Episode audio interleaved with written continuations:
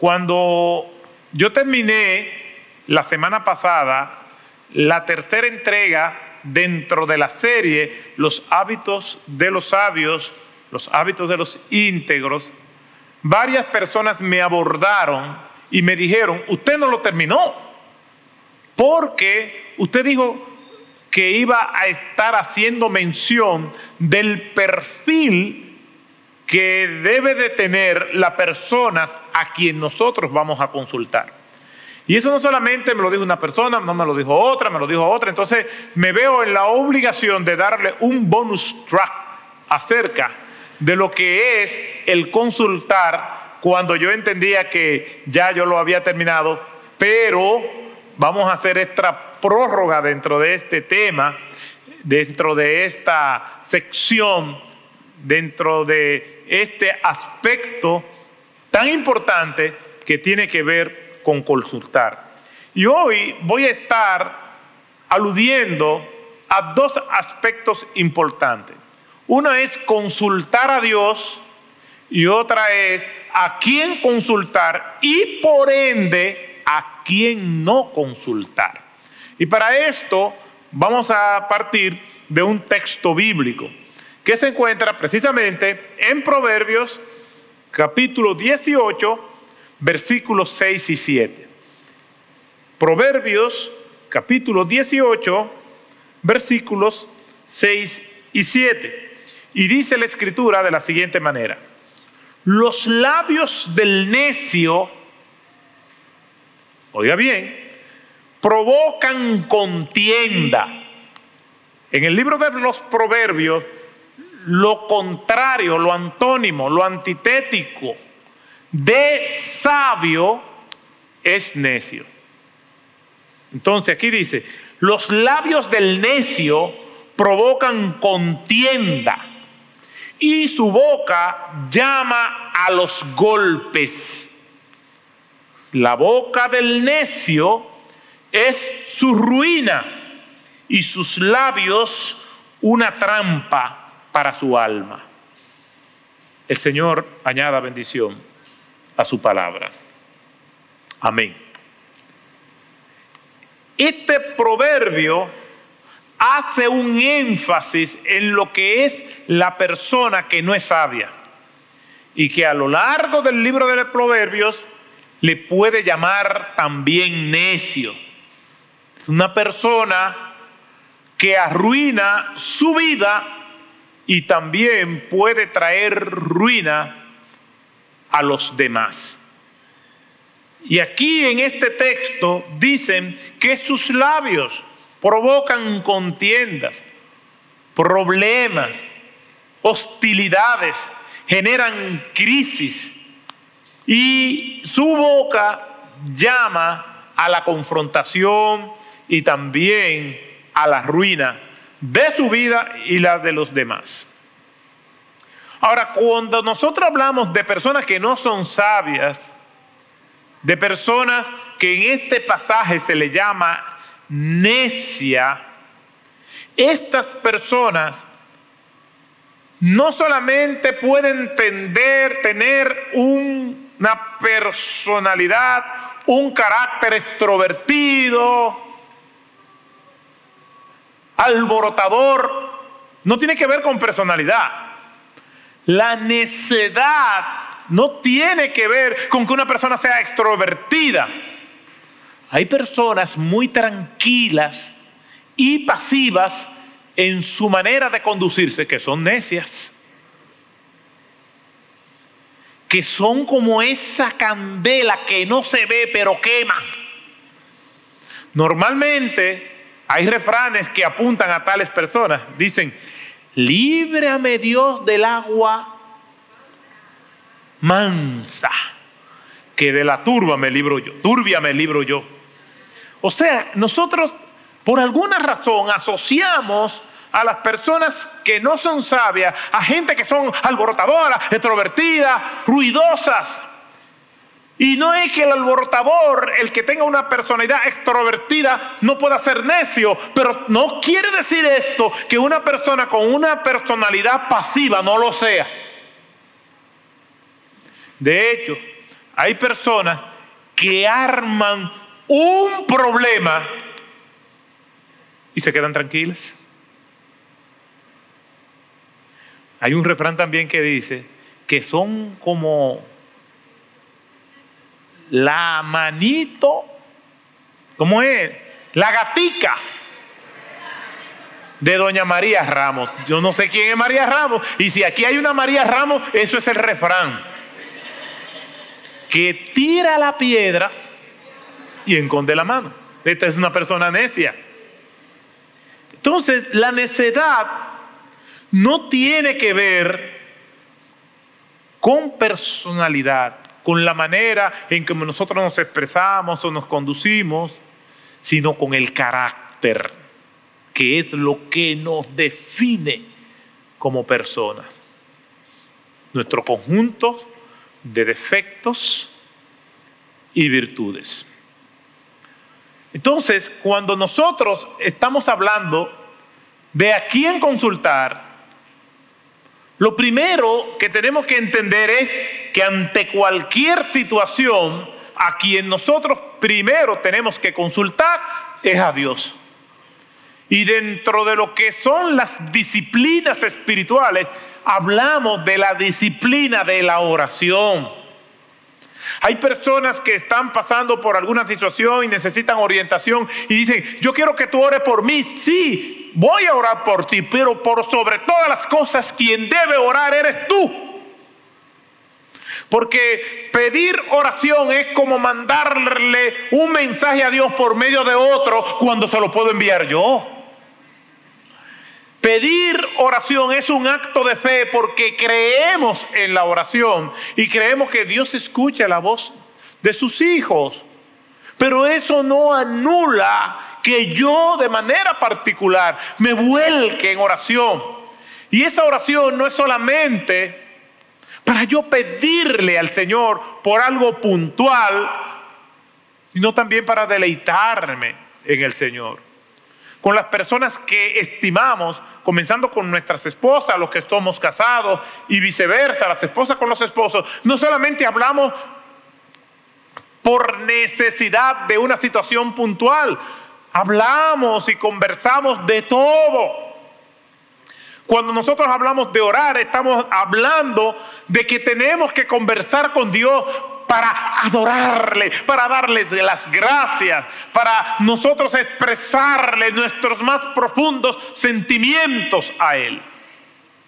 No solamente por el hecho de que yo tengo una situación, porque ¿cómo se sentirá Dios que solamente hablamos con Él para pedirle?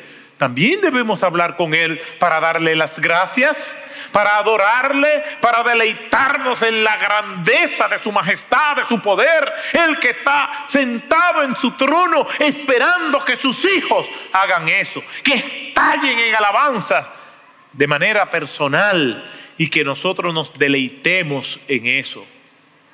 La oración no es solamente para pedirle, la oración es para nosotros convencernos a nosotros mismos que dependemos de Él y que nuestro carácter se va a ir forjando en esa intimidad con Dios por medio de la oración y por medio de la meditación de su palabra.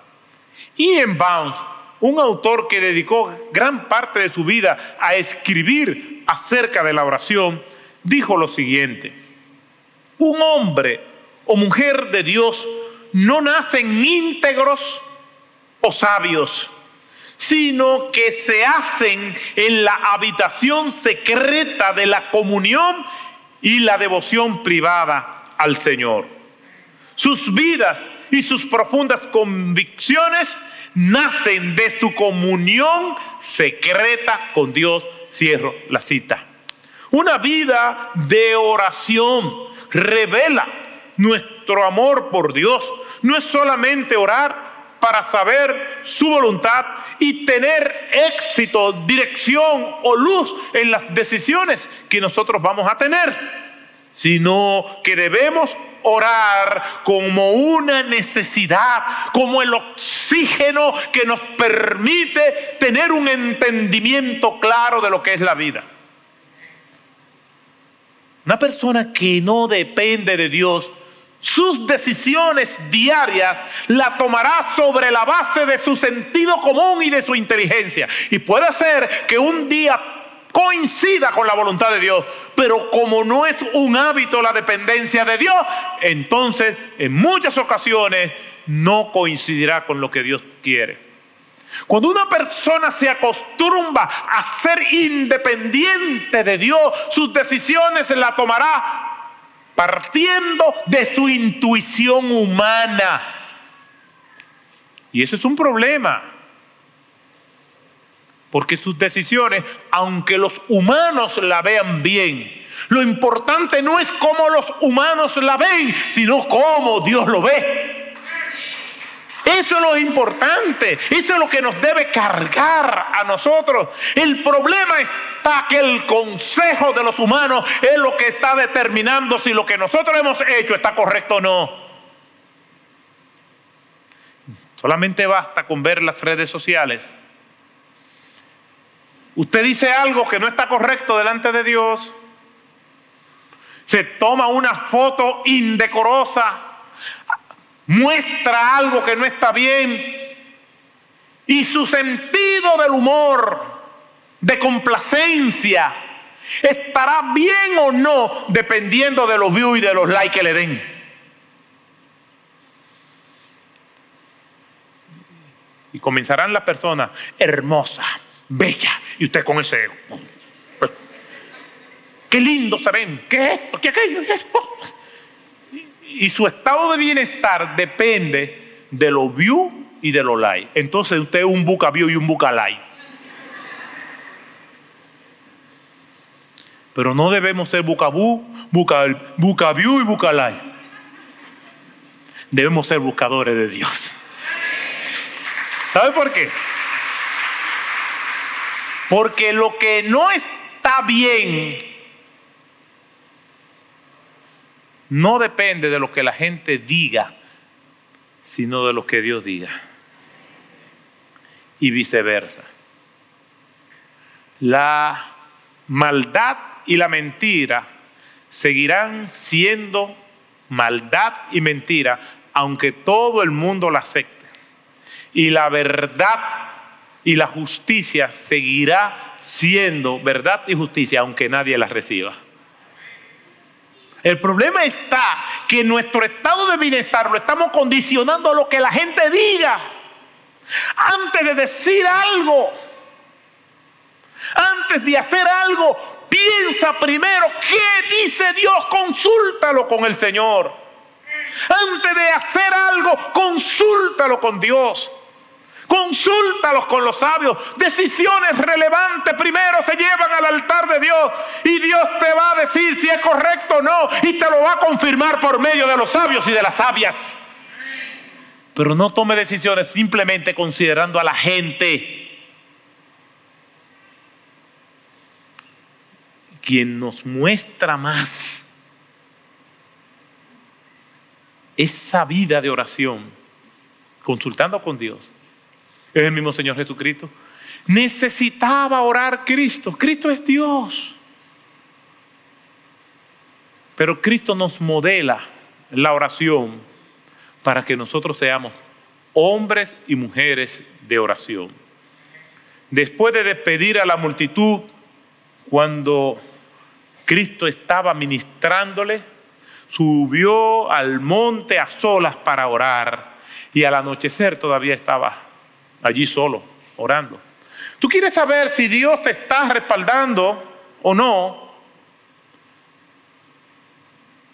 Si tú puedes decir, no, yo soy una persona que aunque yo no oro lo suficiente, yo, yo, soy un hombre, yo soy una mujer de oración.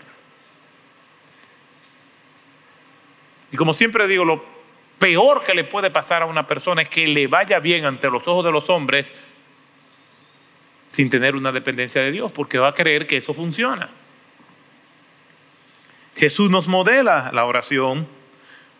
Marcos 1.35, levantándose muy de mañana, siendo muy oscuro, salió y se fue a un lugar desierto y allí oraba. Modelándonos la oración, Lucas capítulo 6, verso 12, en aquellos días fue al monte a orar y pasó la noche orando a Dios.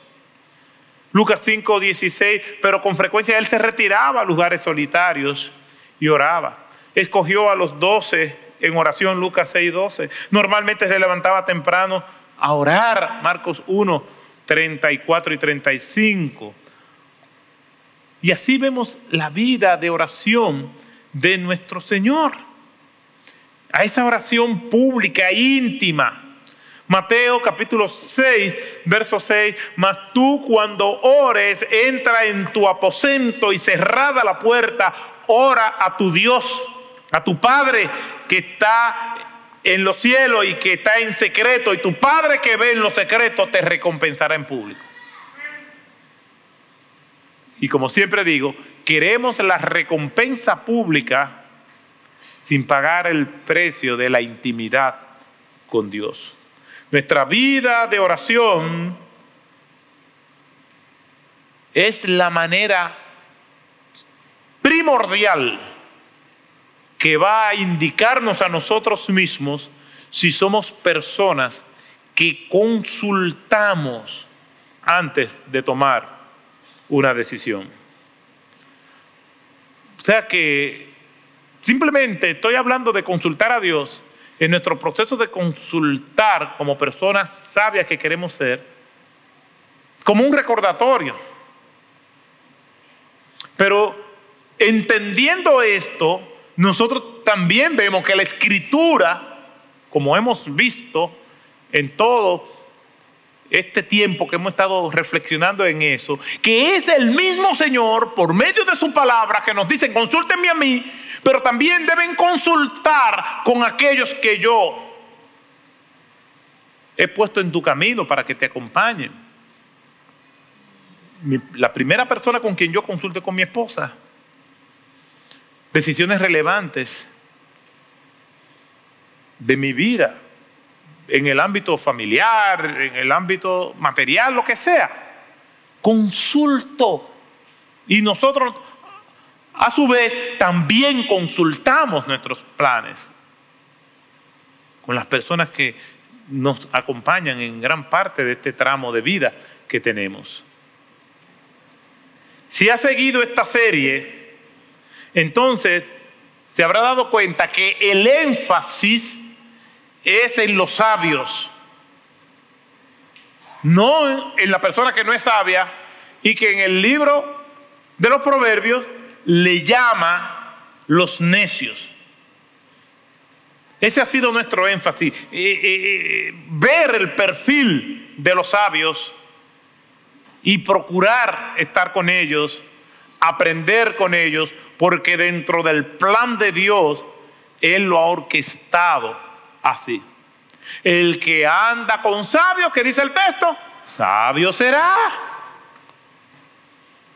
Las malas conversaciones corrompen las buenas costumbres. Mirá cuán bueno y cuán delicioso es habitar los hermanos juntos y en armonía. Todos esos textos hablan del reto que tenemos de saber quiénes serán nuestras personas de influencias. ¿Quiénes serán los que nos están acompañando? Las personas con las cuales nosotros conversamos, que nos deleitamos, que arbitran entre nosotros y nosotros mismos o entre nosotros y otros y que nos pueden dar un consejo sabio. Sin embargo,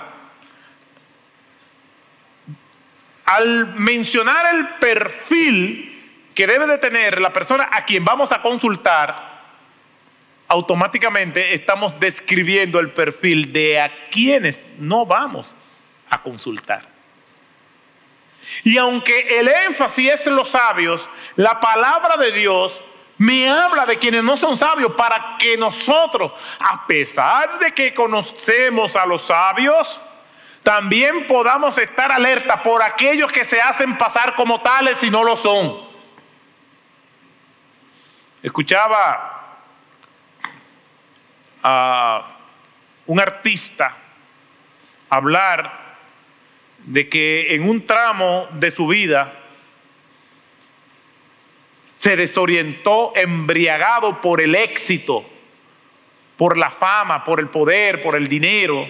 Y que una de las cosas que más le perjudicaron, decía él, fueron amistades tóxicas. Personas que le acompañaron, decía, amistades fáciles, pero tóxicas. ¿Por qué? Porque muchas veces quien no es sabio se hace pasar como sabio.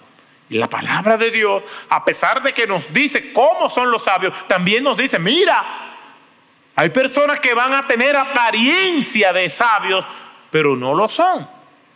Entonces también, cuando nosotros hablamos de esto, necesariamente también tenemos que mencionar algunas características de personas que no son sabias. Por lo tanto, quiero agregar que dentro de esa gama hay dos tipos de personas dentro de los que no son sabios, que es la persona que yo llamo la persona prejuiciada y la persona simple en sus razonamientos. Estas personas prejuiciadas y simples pueden ser cristianas o no cristianas. Es decir, que nosotros cuando vayamos a consultar debemos evadir al prejuiciado y al simple. Y personas prejuiciadas y personas simples están en todas partes, incluso dentro de la comunidad cristiana. No por estar en una iglesia se es cristiano. Y el peligro de esas personas es que a veces pueden llegar a ocupar posiciones de influencia dentro o fuera de la comunidad cristiana. ¿A qué me refiero cuando hablo de personas prejuiciadas y personas simples? Por un lado, esta persona prejuiciada es la persona que no cree en nadie,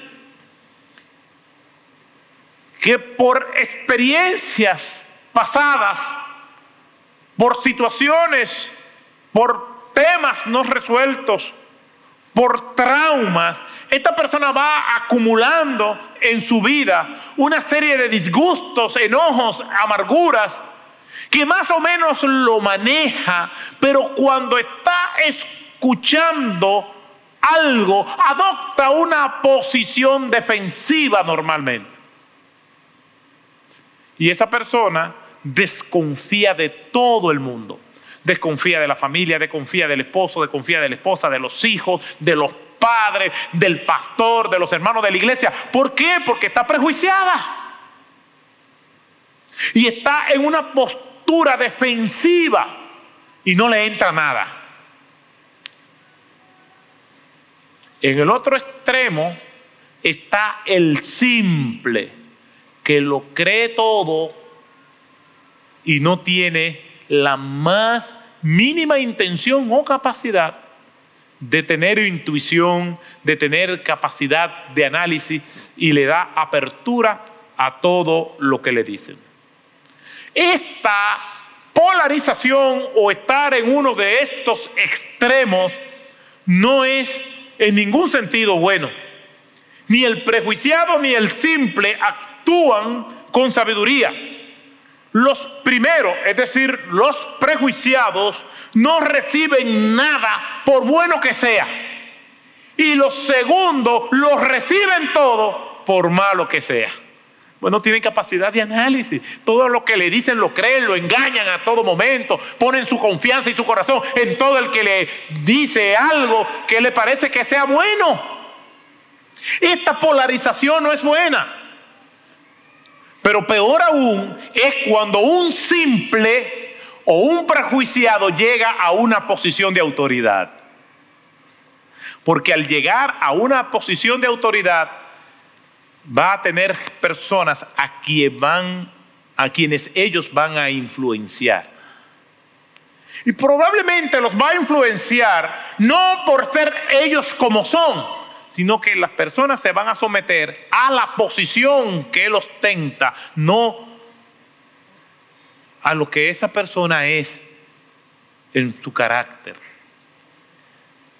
Los labios del necio provocan contienda, dice Proverbios 18. Sin embargo, estas personas muchas veces van a reclamar que los demás se les sometan. Y los que están por debajo de la cadena de mando de esa persona, se le someten por necesidad, no porque aquella persona le ha conquistado con su buen comportamiento o por su gestión. Por eso los labios del necio provocan contienda. Cuando una persona necia llega a una posición de liderazgo, ya sea en la empresa, ya sea en el partido, ya sea en la universidad, ya sea en cualquier trabajo, ya sea en la iglesia, y al ver la resistencia de los demás a que no escuchan lo que dicen, estas personas entonces exigen,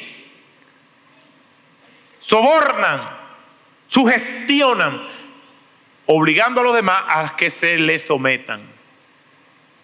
Y las personas que están subordinadas se les someten, pero se someten a la posición, no a ella. ¿Por qué? Porque los labios del necio provocan contienda.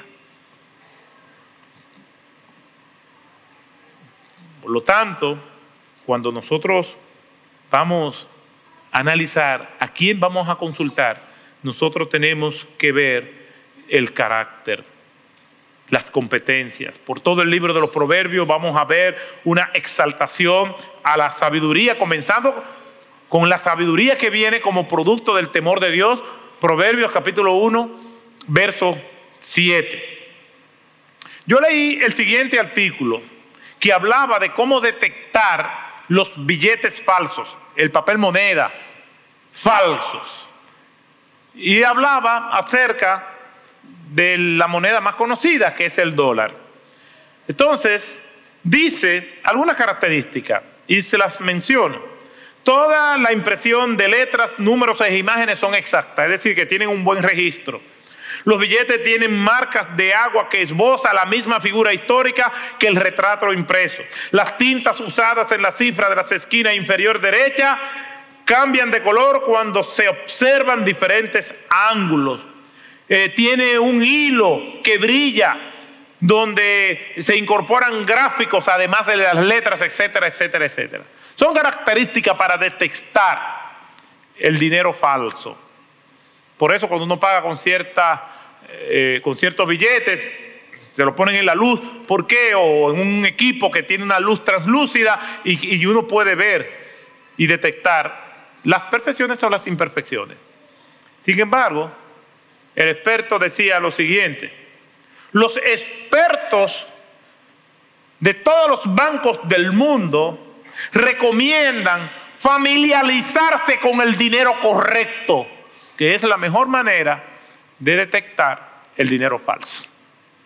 En otras palabras, nosotros tenemos que conocer bien la verdad. Y es el énfasis que hemos hecho, conociendo bien cómo son los sabios, cuáles son sus hábitos, para que en el momento que se levante uno que no es sabio, nosotros ya saber porque el que conoce bien la verdad no tiene que estar en las profundidades de la mentira para darse cuenta. De repente, todo lo que no se ajusta a lo que es verdad, le suenan las alarmas a uno. O uno tiene que emborracharse para saber quién está borracho. Uno tiene que, uno tiene que ser chef para saber si una comida está mala o está buena. No simplemente se Quizá uno no sepa cómo hacerla, pero uno sabe si está mala, si está buena. Hay que conocer bien la verdad, hay que entrar en las profundidades de la palabra de Dios, porque mientras más profundicemos en la palabra de Dios, más vamos a tener las herramientas para nosotros detectar aquello que no es correcto. Miren lo que dice el libro de los proverbios. Proverbio 12, versículo 23 y Proverbio 13, 16. Proverbio 12, 23. El hombre prudente oculta su conocimiento, pero el corazón de los necios proclama su necedad. Lo repito, el hombre prudente oculta su conocimiento, pero el corazón de los necios proclama su necedad. Proverbio 13, 16 ahora. Todo hombre prudente obra con conocimiento, pero el necio ostenta su necedad. Parecerá extraño, pero a las personas no sabias les encanta dar consejos. Les encanta hablar. Les encanta estar dando su opinión cuando no se la han pedido. Y pueden estar hasta en el salón de clase. En mi época de estudiante, tomábamos una clase maratónica que había que tomarla porque no había otra opción. Y yo no sé si a ustedes le pasó lo mismo. Estamos locos por irnos. El profesor o la profesora termina la clase. Todo el mundo está en silencio. El profesor dice, o la profesora, bueno, ¿hay alguna pregunta? Y todo el mundo callado. Y uno orando, oh Señor, que no haya ninguna pregunta. Ya cuando nos vamos, el profesor dice, bueno, viene un estudiante y hace, ¡ay! Y yo he estado en mediación, en situaciones como mediador entre partes. Y ya cuando después de horas hemos llegado a un entendimiento, lo he visto tantas veces que ya nos vamos. yo, bueno, dice, yo, yo quiero decir algo. Y ese simple, yo quiero decir algo, es el anticipo de que todo lo que se hizo se va a ir abajo. Porque a la persona no sabia les encanta opinar. Miren lo que dice, el hombre prudente oculta el conocimiento. No tiene que estar ostentando, no tiene que estar diciendo yo esto, yo aquello. De hecho, una persona que habla mucho de sí misma está llena de sí, llena de ego, pero vacía de sabiduría.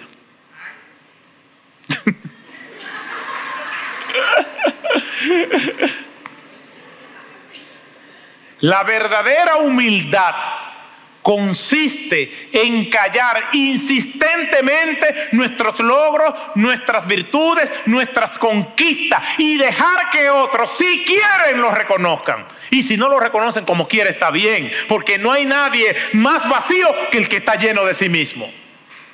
La Biblia dice, de la abundancia del corazón habla la boca. Si una persona solamente habla de sí, y yo hice esto, y yo hice aquello, está lleno de sí. El hombre prudente oculta el conocimiento. No tiene que estar demostrando nada. Yo le pido a Dios que me ayude a vivir sin la presión de querer demostrar nada. Lo único que yo le pido a Dios es que me ayude a terminar bien mi carrera. Aunque nadie me conozca, lo que yo quiero ser es bien conocido en los reinos de los cielos. Ahí que yo quiero que me conozcan bien. Usted sabrá que si usted es bien conocido en el reino de los cielos, también será muy conocido en el infierno y que el diablo viene para hurtar, matar y destruir. Así que cuídese. Entonces yo veo un contraste entre el sabio, a quien debemos consultar, y al que no es sabio, que debemos evitar. Número uno, la persona sabia, según estos proverbios, no hace ostentación de sus logros, ni de su conocimiento, ni de sus conquistas, ni de sus virtudes. Yo he escuchado personas famosas decir, no, porque tú sabes que yo soy muy humilde. Somos humildes hasta el mismo y exacto momento que creemos que lo somos.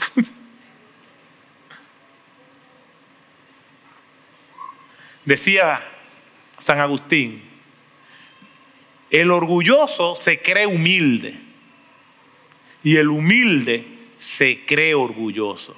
esta es la gran paradoja. La persona sabia no hace ostentación de sus logros. El necio vive de las apariencias y no solamente ostenta sus logros, sino que le pone algo más. Y cuando uno lo escucha dice, bájale algo.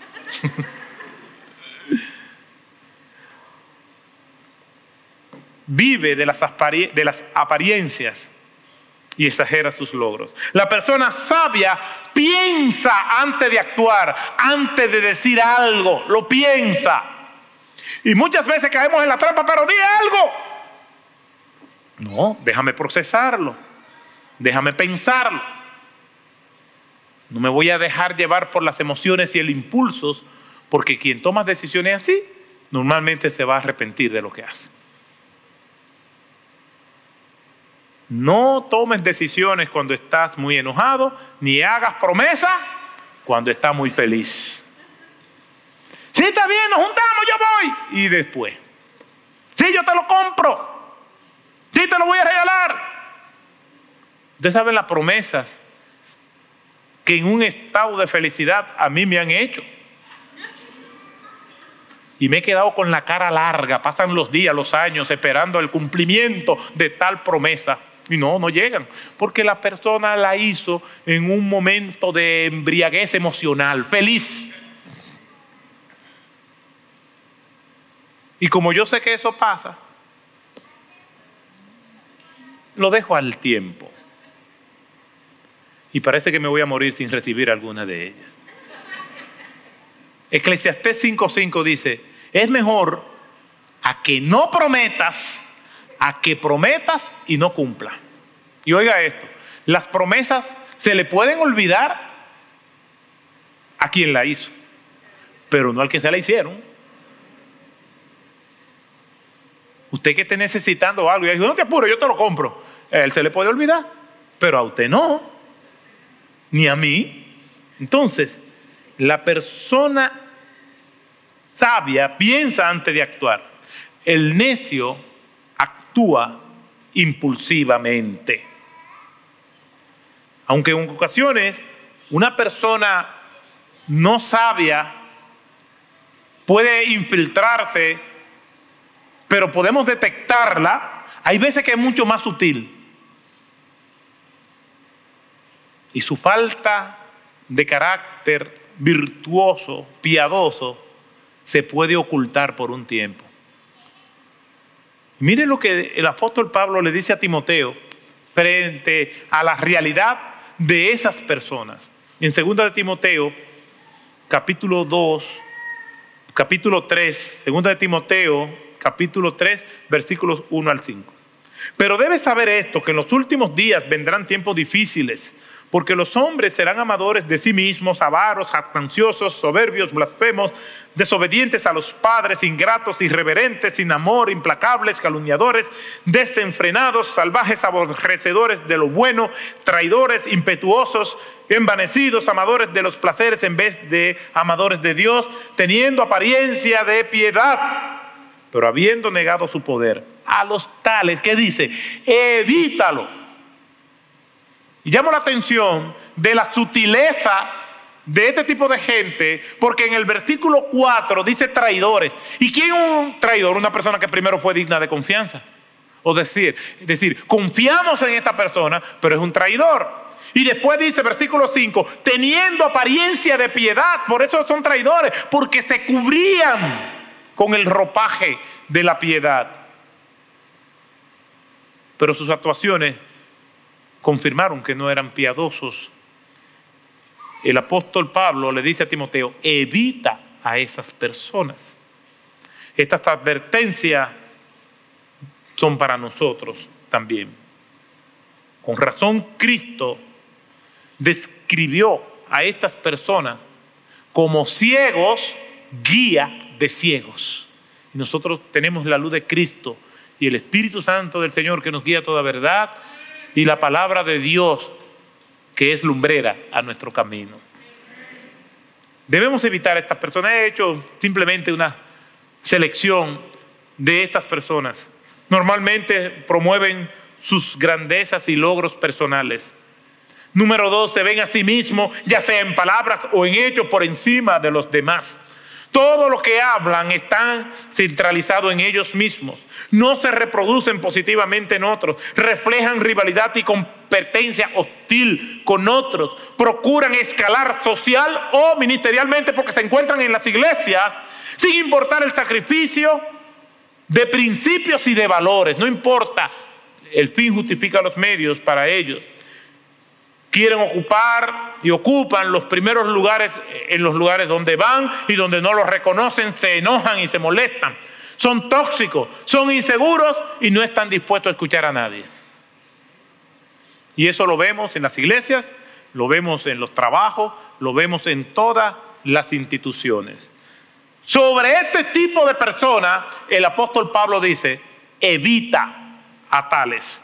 Miren lo que dicen los proverbios apártate de la presencia del necio, porque en él no discernirás palabras de conocimiento. Proverbios 14, 7.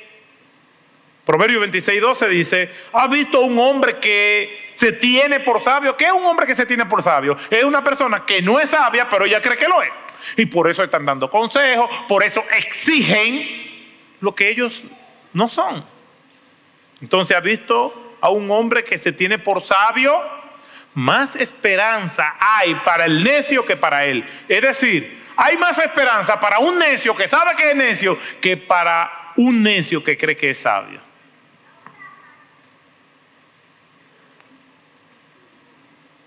Mis hermanos, tenemos que evitar a tales. El escritor Mark Twain dijo lo siguiente, nunca discutas con un necio porque te hará descender a su nivel y ahí te vencerá por experiencia. Te va a vencer por experiencia. Nunca. Dice los proverbios que aún el necio cuando calla, hablando acerca de la administración de la palabra oportuna, aún el necio cuando calla es contado como una persona sabia.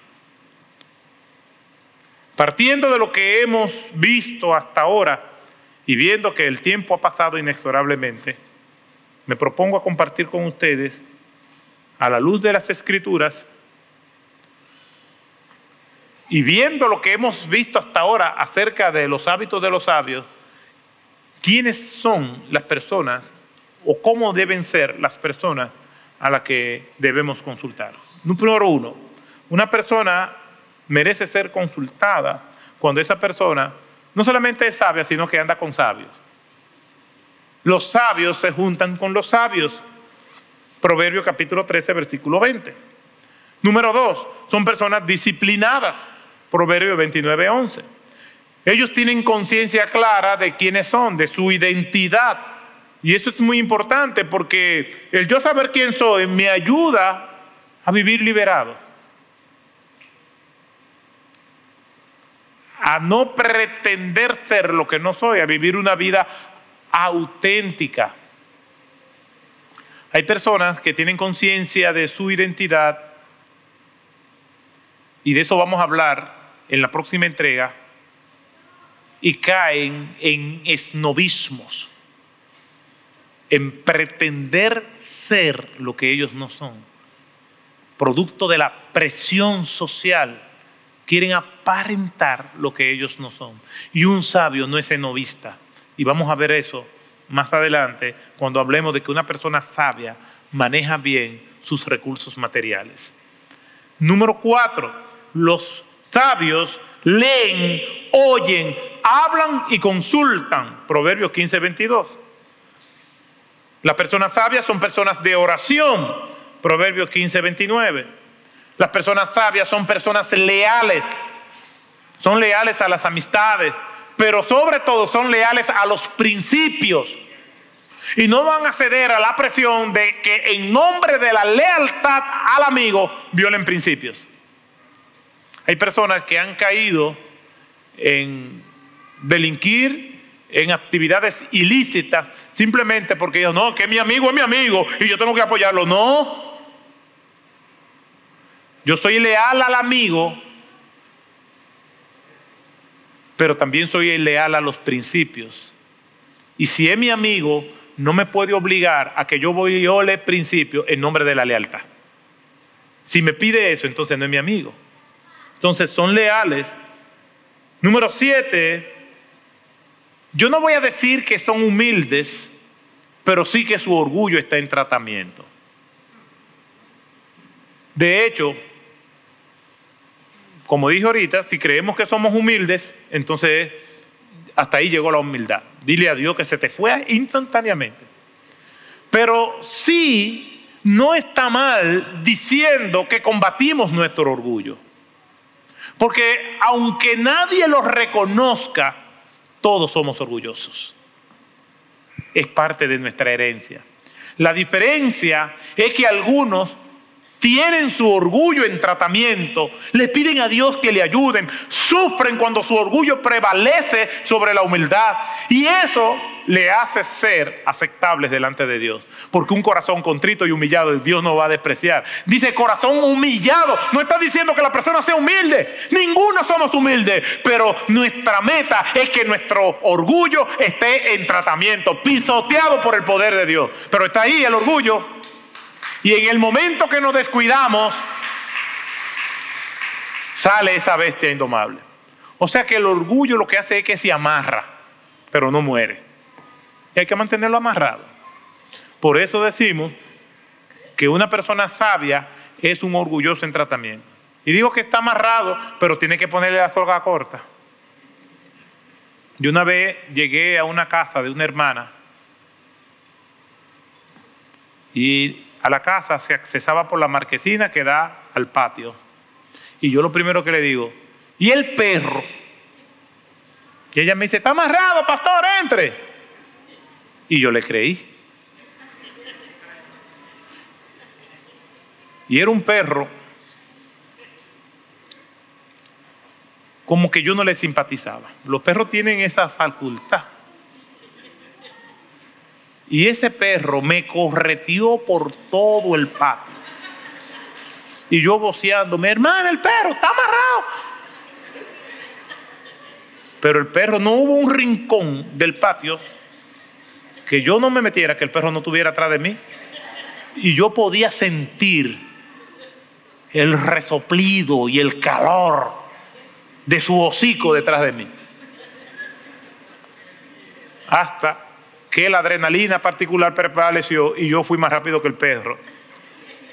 Hasta un punto donde yo llegué y el perro quedó así y yo seguí. El perro estaba amarrado, pero la soga era larga. No solamente era larga, sino que en el patio había un cordel de esos que se tienden la ropa y la, y la cuerda que amarraba el perro estaba con un gancho que se deslizaba a través de la cuerda.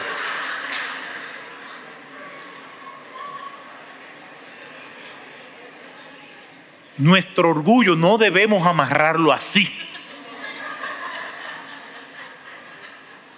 Tenemos que amarrarlo de forma tal que quede lo más inmóvil posible. Y eso solamente es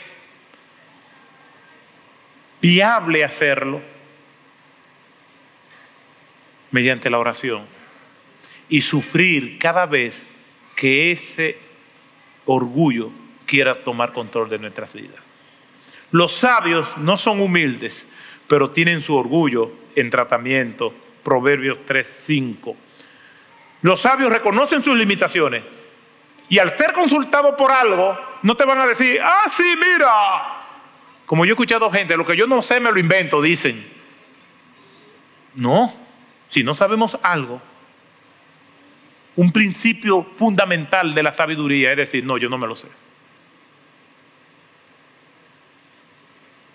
¿Por qué?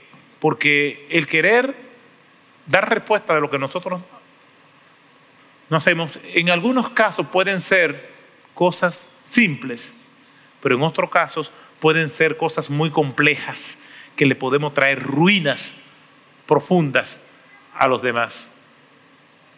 Una persona sabia maneja bien todos sus recursos, Proverbios 27, 23, ya sea tiempo, ya sea talento o ya sea tesoro. Proverbios nos enseña lo siguiente.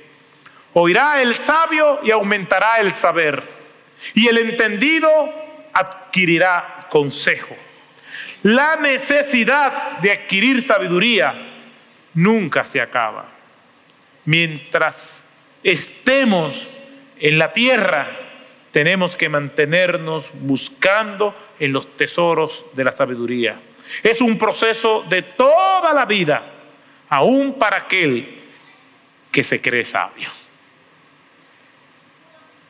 Que el Señor nos bendiga y nos ayude, esperando que su palabra esté presente en nuestras mentes y corazones antes de tomar una decisión relevante. Cierre sus ojos, vamos a orar.